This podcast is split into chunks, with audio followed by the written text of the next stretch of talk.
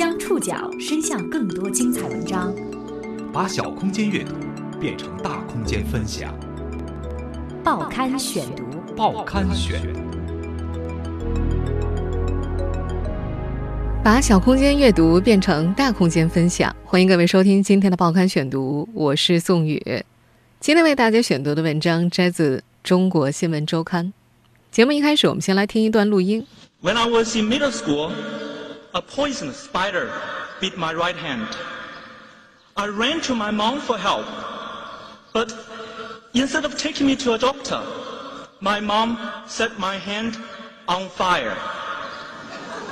不少人可能听出来了，这段录音出自一个月前哈佛毕业生何江在哈佛大学2016毕业典礼上的演讲。作为第一个登上哈佛毕业典礼演讲台的中国面孔，他立即在祖国成为红人。很快有人发现他是中国科技大学的毕业生，再然后才有人注意到他的导师——哈佛大学物理和化学系双聘教授、美国国家科学院院士庄晓薇，出身自中国科学技术大学少年班。这也让一直很低调的中国科技大学和这所大学内并不怎么低调的少年班再度进入媒体视野。又逢一年一度的大学录取季，今天的报刊选读，我们就一起来说说少年班的故事。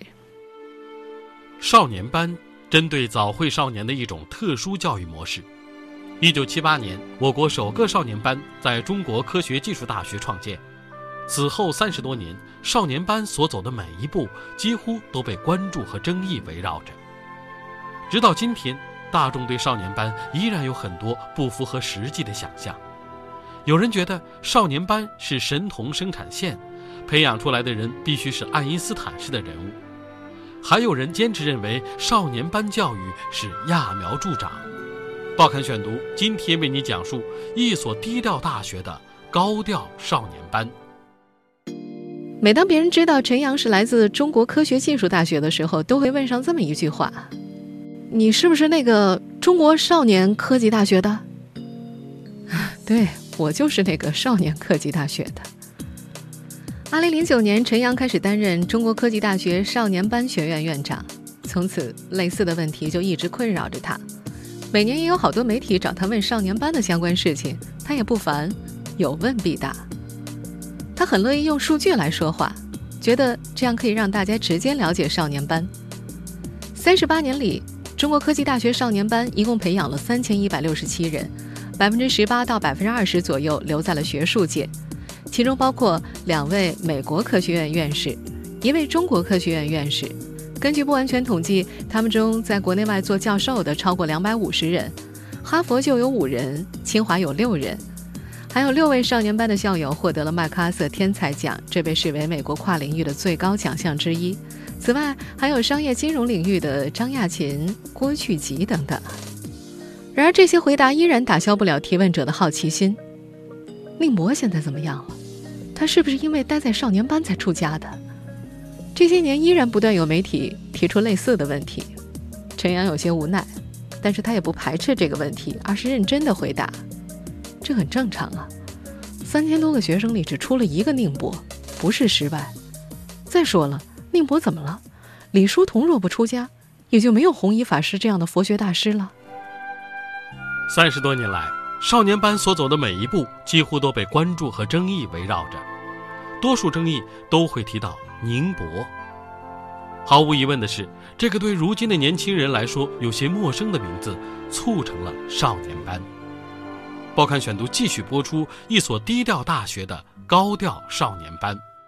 少年班的第一届学生王勇已经毕业三十四年了，他现在是中国科学技术大学信息学院的副院长。直到现在，网友还记得同学宁博当年的火爆。当时，《人民日报》《光明日报》各级地方报纸上都能读到宁博的事迹，而最吸引读者的一条新闻就是神童宁博和方毅副总理下围棋，两局对弈，宁博全胜，并且配有两人对战的照片。这个两岁半就会背诵三十多首毛主席诗词，四岁学会四百多个汉字，六岁能开中药方。下棋赢了当时国务院副总理的神童，真的是家喻户晓，名气超过当今的网红。他那时候被称为中国第一天才。宁伯的出名源于一封举荐信。我在就一九七七年十月二十号，我就起草给黄义黄义同志写。说话的这位叫做倪玲，一九七七年时，他是江西冶金学院的教师。倪玲给方毅写信，举荐赣州十三岁的天才少年宁博。信长达十页，详细叙述了宁博的聪慧。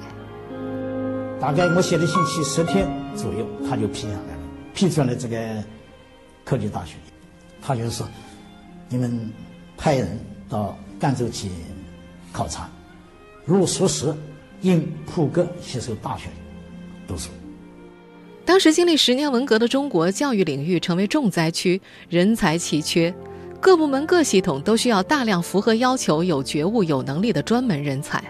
而如何早出人才、快出人才，成为当时摆在教育领域乃至全社会的迫切问题。当时，中国科大到宁波的学校进行了考察，并且最终破格录取了这个年仅十三岁的孩子。在这段时间之内，中科院和中国科大不断收到来自全国各地举荐少年英才的信件，是否要成立一个少年班呢？中科院批示了学校的请求。随后，中国科大选派了十多位经验丰富的老师前往上海、福建、江西、湖北等地考察招生，最终录取了二十一名智力超常的少年，组成了中国科大第一届第一期少年班，于一九七八年三月八号开班。这个班的平均年龄只有十四岁。已经退休的中国科大天体物理中心教授程福珍，参加了少年班初建时候的讨论。现在回想起来。第一批少年班的招生并不算规范，虽然有笔试、面试的环节，但是各地的招生标准和程序并没有统一，大多是由招生老师自主掌握的。第一期的少年班开班之后，越来越多的地方单位和机构向中国科学技术大学举荐聪明的小孩，他们决定在全国范围内扩大招生。随后招来的学生，作为当年第二期少年班的学生，加入到了宁博所在的第一期当中。一九七八年。王勇只有十六岁，刚刚读高一。按照当时的报考要求，报考少年班的学生必须要在一九六二年九月之后出生，否则不允许报名。王勇出生于十一月份，当时他已经参加了高考，成绩在合肥市长丰县排第一名。第二期少年班的招生，全国报考有九百三十七人，来自二十二个省份。这次中国科技大学分省设立考场，组织了全国统一的初试。长丰县第一名的成绩，使得王勇成了小名人。当地教育局接到招生通知的时候，便给王勇在师范学院工作的父亲要了王勇的信息，填了报名表。初试包括语文、数学、物理三科的考试，满分三百分，王勇考了两百零四分，刚过安徽省的初试线。他和另外两个安徽学生被安排到科大复试。第二期的招生和第一期一样备受媒体关注。王勇在面试时，除了有科大的老师之外，还有两名新华社的记者在场。最终，他得以顺利进入科大少年班，而另外两名学生则以败北告终。一个按照科大当时初试通过即可入科大读书的规定进入了数学系，而另外一个则选择来年再考少年班。当时跟王勇一起进入少年班的，还有日后成为微软全球副总裁的张亚勤。二零一四年，他又跳槽到百度任总裁。进入学校之后，王勇和张亚勤见到了自己的偶像宁博，那个在当时的报纸上神话一样的人物。在宁博的影响下，当时全校很多学生都去学围棋，张亚勤就是其中一个。当时进入少年班的学生，按照五年制的计划进行培养。不分专业，不分方向，在集中进行一年的严格基础训练之后，在各个院系选择自己感兴趣的方向专业。王勇和张亚勤后来都选择了无线电电子学系自动控制专业。一九七九年四月，中国科大向中科院汇报前两期少年班的办学情况，随后，中科院给予回复，要求学校把少年班继续办下去。到了一九八四年。邓小平在北戴河会见华裔学者丁肇中时提到，少年班很见效，也是破格提拔，其他几个大学都应办少年班。一九八五年一月，教育部下发同意北京大学等十二所院校举办少年班的文件，当时除了中国科学技术大学之外，又批准了北京大学、清华大学、西安交通大学等十二所重点高校开办少年班，兴办少年班随即在国内掀起热潮。兴办少年班掀起热潮，一定程度上，宁波成就了少年班，而他最终选择出家的举动，却激起社会对少年班的种种争议，也让全国的少年班热潮渐渐平息。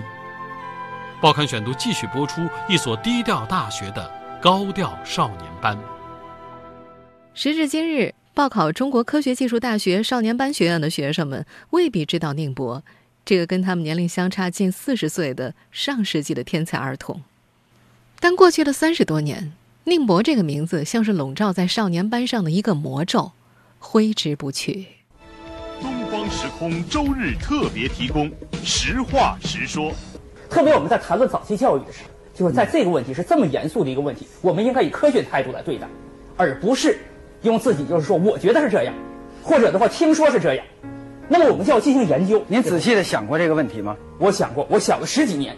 我们现在听到的录音出自一九九八年的《实话实说》，说话的这位就是宁波。在宁博在中国科学技术大学读书的那些年，一篇报告文学是这么描述他的。他显得比同龄的孩子沉静，坐得住，自控能力强，学习更自觉。然而，神童的巨大光环却使得这个十多岁的孩子背负了太多。过分的宣传给了他很不好的导向，他会觉得自己就是神童，就应该高人一等，做什么事都得比别人好。宁博读书的几年里，媒体经常采访他。有的媒体甚至要求他当场和别人比赛下围棋，或者说个病让他开个方子，或者表演打桥牌，因为那时候的宁博是校桥牌队的。当时负责教务工作的程福珍也试图去筛选媒体，并告诉他们这样对宁博这群少年班的学生不好。但是对方总是会拿出“多出人才、快出人才、尊重科学、尊重人才”的说辞来解释那些实际上已经过了头的宣传。那是一个对科学和天才都很激进的时代。哎呀，那简直满天飞，满世界。咱们所有的媒体，问题就是那个时候，哎，只要宁波有个小事儿，都得去宣传一下。因为他是第一个，是吧？第一个出来出现的。还一方面呢，他觉得他这些事实呢，也不是说每一个少年班的学生都能够有的，他比较全面，就是比较全面。所以当时就是。一提到就宁波，一提到就宁波。宁波什么写的诗？宁波什么什么天文？什么什么？还专门有人给宁波写报告文学，因为我们需要人才，需要不拘一格选人才。实际上，他是为我们这种教育造了舆论。当时中国没有天才教育，那个超常教育填补了中国这个空白。谁开始填补的？宁波做了贡献，做了牺牲。一九九八年。在接受一家媒体采访的时候，宁博说：“过去自己一直处于宣传的包围当中，报纸上的宣传和真实的自己并不同。他想找个人说说自己的苦恼，可是，谁愿意听一个孩子的倾诉呢？并不是神通害了我，这点的话，我作为过去的经历，不管是怎么样，我作为我人生经历中一个必不可少的一个部分，这点给我的话体会了很多，使我认识了很多东西。随着年龄的增大。”神童的巨大光环，让他开始裹足不前。一九八二年，宁波本科毕业留校，他没有选择像其他同学一样考研。十九岁的他成了当时中国最年轻的讲师。他后来承认自己当年确实想以不考研、不出国也会干好，证明自己本来就是神童。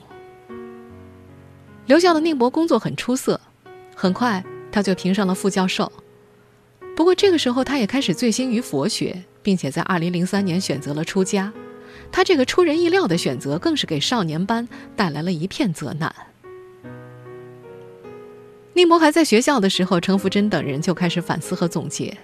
他们觉得科学和教育不应该被外界过多的干扰，科学需要冷静的思考。此后，少年班便有了一个不成文的规定：少年班的学生在毕业之前一律不能接受采访。少年班现在。回避采访，你实际上也就是宁波的教训。在少年班第一届学生、现任中国科大信息学院副院长王勇看来，我们这个社会对少年班不够包容。最近看电视的时候，一个三岁的小女孩吸引了他的注意力。在那档节目当中，别的孩子都是唱儿童歌曲，而那个小女孩唱的却是京剧，而且很到位，让人不觉得她是一个孩子。看的时候，王勇就想到了少年班。这个三岁的小孩，如果现在能拿第一名，但是你能保证他三四十岁的时候还是第一名吗？不能啊。但是看待少年班的时候，很多人就不这么想。年龄越小的选拔，后面所遇到的不定因素就越多，换句话讲，他的出彩率就越低。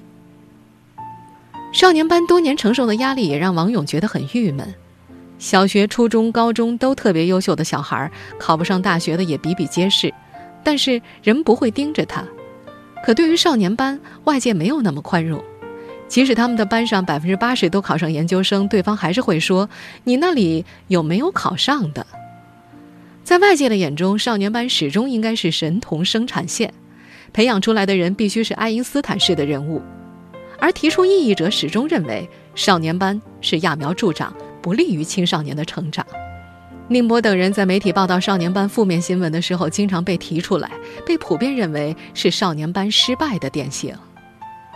反对少年班的学者当中，以中南大学的教授蔡自兴最有代表性。他曾在1999年、2000年、2002年、2006年的全国政协会上，一口气提交了四篇有关于超前教育的提案和大会发言。他认为应该废止少年班，但不反对少年上大学。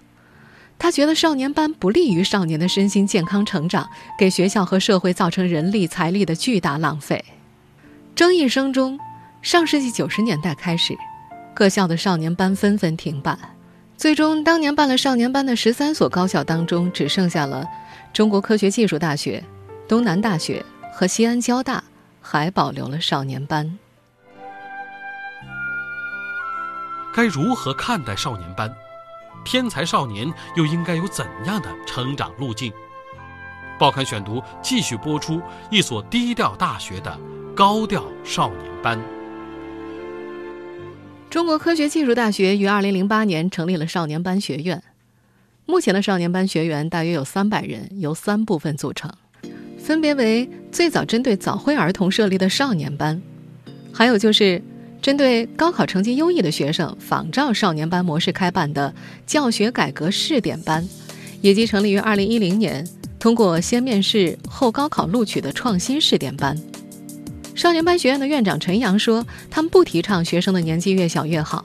现在的少年班学院绝大部分是十六岁到十八岁的学生。”他也表示，少年班是在探索教育教学的一些规律，并不是说这个模式就是最好的。他们只是想给提前完成高中学业并且有能力进入大学的人提供一个平台。位于中国科技大学天使路上的一座灰色小楼，是天才少年们独有的城堡。陈阳开始当院长之后，再次强调了少年班的学生一律不能接受采访的规定。他说：“他们都是孩子，承受不起这个吹捧。这个年龄的小孩一旦抬起来，他们会真的觉得自己是个人物，很难沉下去。所谓的捧杀就是这个意思。禁止接受采访的规定，几乎每个少年班的孩子都知道，所以陌生人如果要进入这座城堡，并不容易。”如果少年班的学生发现楼内有陌生人，他们会及时向保安报告。宽口径和个性化是少年班学院人才培养的最大特征。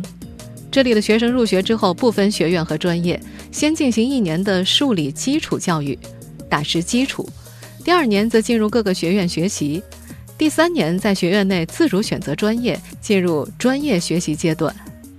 现在已经是哈佛教授的庄小薇依然会怀念当时在少年班的生活。她觉得最大的好处是很自由，想学什么课就学什么课，完全凭自己的兴趣。这种自由的选课方式养成了他没有太多局限性的思维方式。学校会给少年班配备班主任，从大一一直带到大四。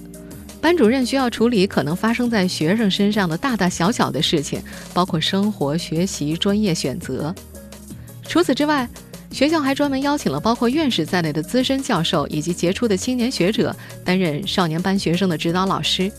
每位指导老师负责三到八名学生，为他们选课、制定学习计划、提供意见，帮助他们更好地了解各个学科的前沿发展，选择合适自己的科研课题。现在指导老师的数量达到了七八十位。无论是班主任还是陈阳，有时候需要面对对孩子期待过高、不理性的家长。经常会有人来找少年班的老师，说自己没有机会读博士，希望孩子将来读个博士。陈阳每次都劝诫家长，我觉得这种说法没道理。孩子是孩子，家长是家长，你自己当年都没能力读，你凭什么要你儿子来完成你的理想呢？要给孩子自由的空间吗？陈阳表示，他们不对学生规定统一的知识结构和学业课程要求，而是针对每个学生的不同特点和需求，设计个性化的培养方案。少年班学院的学生毕业的时候，一百个人应该有一百份不同的成绩单。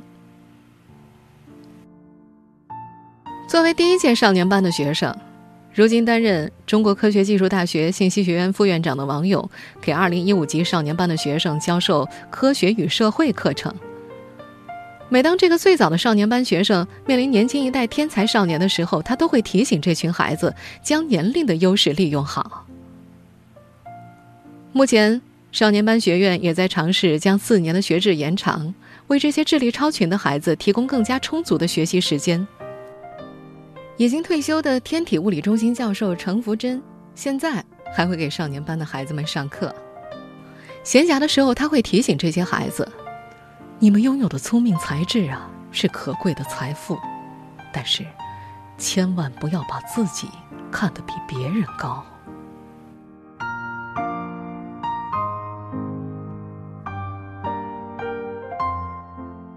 听众朋友，以上您收听的是《报刊选读》，一所低调大学的高调少年班。我是宋宇，感谢各位的收听。今天节目内容摘自第七百六十二期《中国新闻周刊》。收听节目复播，您可以关注《报刊选读》的公众微信号，我们的微信号码是“报刊选读”拼音全拼，或者登录在南京 APP、喜马拉雅 FM、网易云音乐。另外提醒大家。七月五号下午，刘亦菲将和电影《致青春二》一起来到南京和粉丝们见面。一零六九观影团将会组织听众到红悦城参加粉丝见面会。在报刊选读的微信公号互动窗口发送“一零六九观影团”，就有可能获得七月五号和刘亦菲面对面的机会。我们的最终获奖名单呢，会在下周一，也就是七月四号的时候公布。我们下周一再见。